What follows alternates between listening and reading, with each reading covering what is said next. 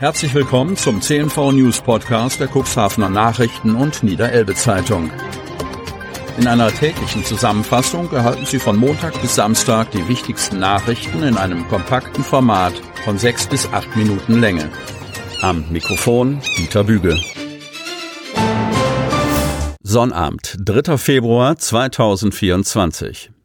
Helios Klinik, Geschäftsführer rückt auf. Cuxhaven.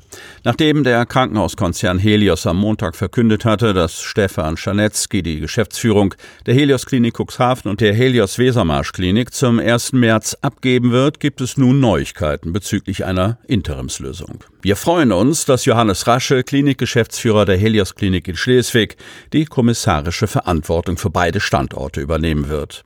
In dieser Funktion wird er beide Kliniken leiten, bis ein Nachfolger bzw. eine Nachfolgerin als Klinikgeschäftsführer gefunden worden ist, erklärte Helios Pressesprecherin Katharina Recht. Johannes Rasche fungiert bereits seit längerem als zweiter Geschäftsführer in Nordenham und Cuxhaven, kennen beide Krankenhäuser gut und werden regelmäßig vor Ort sein. Immer wieder stehlen unbekannte Hortensien aus fremden Gärten. Kreis Cuxhaven. Seit Jahren ärgert sich eine 88-jährige Altenwalderin über einen Unbekannten, der immer wieder Zweige aus ihren Hortensienbüschen im Garten entfernt. Doch nachdem der Eindringling kürzlich eine Grenze überschritten hatte, alarmierte sie die Polizei. Wie sich herausstellt, ist sie nicht die einzige, die in der Vergangenheit mit diesem Problem zu kämpfen hatte. Seit 62 Jahren wohnt die 88-Jährige in ihrem Haus im Libellenweg, abseits der Hauptstraße, mitten in einem gemütlichen Wohngebiet. Mit Leidenschaft pflegt die pensionierte Verkäuferin die vielen Blumen und Sträucher, die den großen Garten und den Vorgarten rund um ihr Haus zieren. Nur mit einer Pflanzenart hat sie immer wieder unfreiwillig zu kämpfen, ihren Hortensien. Seit einigen Jahren tauche immer wieder ein Dieb in ihrem Garten auf und schneide die Stängel ihrer Hortensienbüsche ab. Die waren vorher bestimmt fast einen Meter hoch, erinnert sie sich, und zeigt auf die kümmerlichen Reste dessen, was im Sommer ein hoher, bunter Hortensienbusch geworden wäre. Jetzt sind es nur noch zehn Zentimeter. In der Hoffnung, den unbekannten Eindringling irgendwie abzuschrecken, installierte sie an der Stelle des Busches einen hellen Strahler mit Bewegungsmelder. Doch die Antwort kam prompt und provokativ. Statt wie üblich nur einige Zweige abzuschneiden, stutzte der Täter den gesamten Busch. Trotz des jahrelangen Ärgernisses hat die Seniorin nie die Polizei eingeschaltet. Ich habe immer gedacht, das hört bestimmt irgendwann auf. Doch die Rentnerin täuschte sich, und als sich der Hortensiendieb zuletzt auch im Vorgarten zu schaffen machte und zahlreiche Zweige aus der Pflanze entfernte, reichte es der 88-Jährigen.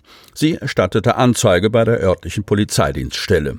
Stefan Herz, Pressesprecher der Polizeiinspektion Cuxhaven, ordnet ein, dass dies nicht die erste Anzeige wegen Hortensiendiebstahls bei der Polizei war.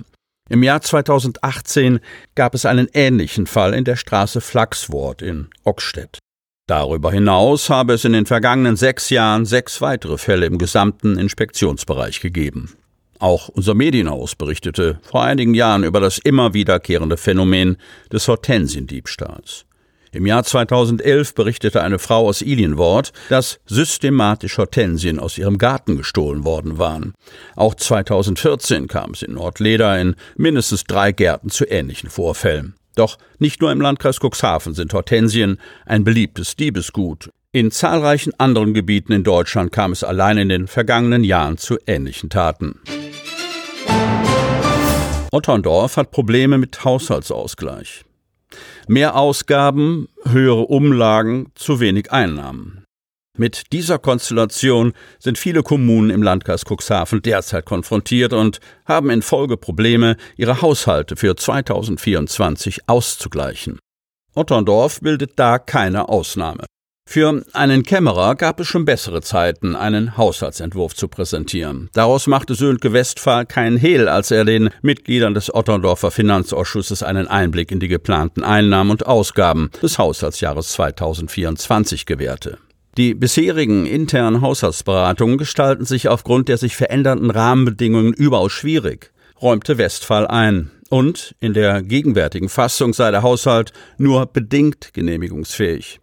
Und das, obwohl sich die Steuererträge insgesamt auf einem konstanten Niveau nach oben bewegen. Otterndorf war für viele Jahre die Kommune in der Region, die keine Geldsorgen zu haben schien.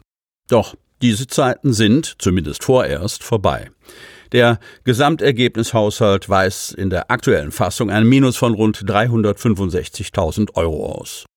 Oder um es in den Worten des Kämmerers auszudrücken, wir sind nicht auskömmlich. Ziel sei es aber, im Laufe der Haushaltsberatungen noch einen ausgeglichenen Finanzplan zu erreichen. Dieses Bestreben unterstützt die Politik ausdrücklich. Nötig sei aber eine dauerhaft tragfähige Lösung, erklärte die CDU-Politikerin Bianca Schädler. Ein Pflaster reicht nicht. Drei dicke Brocken lassen sich als Grund für das Loch im städtischen Haushalt ausmachen. Zum einen gibt es einen großen Anstieg bei den Personalkosten. Sie klettern voraussichtlich von 1,6 auf 2 Millionen Euro nach oben. Hintergrund die rund 80 Mitarbeiterinnen und Mitarbeiter der Stadt Otterndorf werden künftig nach dem Tarifvertrag für den öffentlichen Dienst kurz TVÖD bezahlt. Das hatte der Stadtrat im Herbst 2023 beschlossen. Ein großer Ausgabenfaktor sind zudem die sogenannten Transferaufwendungen, also Zahlungen der Stadt an Dritte. Sowohl die Ausgaben für die Kreisumlage als auch für die Samtgemeindeumlage, deren Hebesitz um zwei Punkte erhöht wurde, steigen 2024 kräftig an. Als dritter Brocken stechen die Unterhaltungsmaßnahmen und geplanten Investitionen etwa die Erneuerung der Strandpromenade hervor.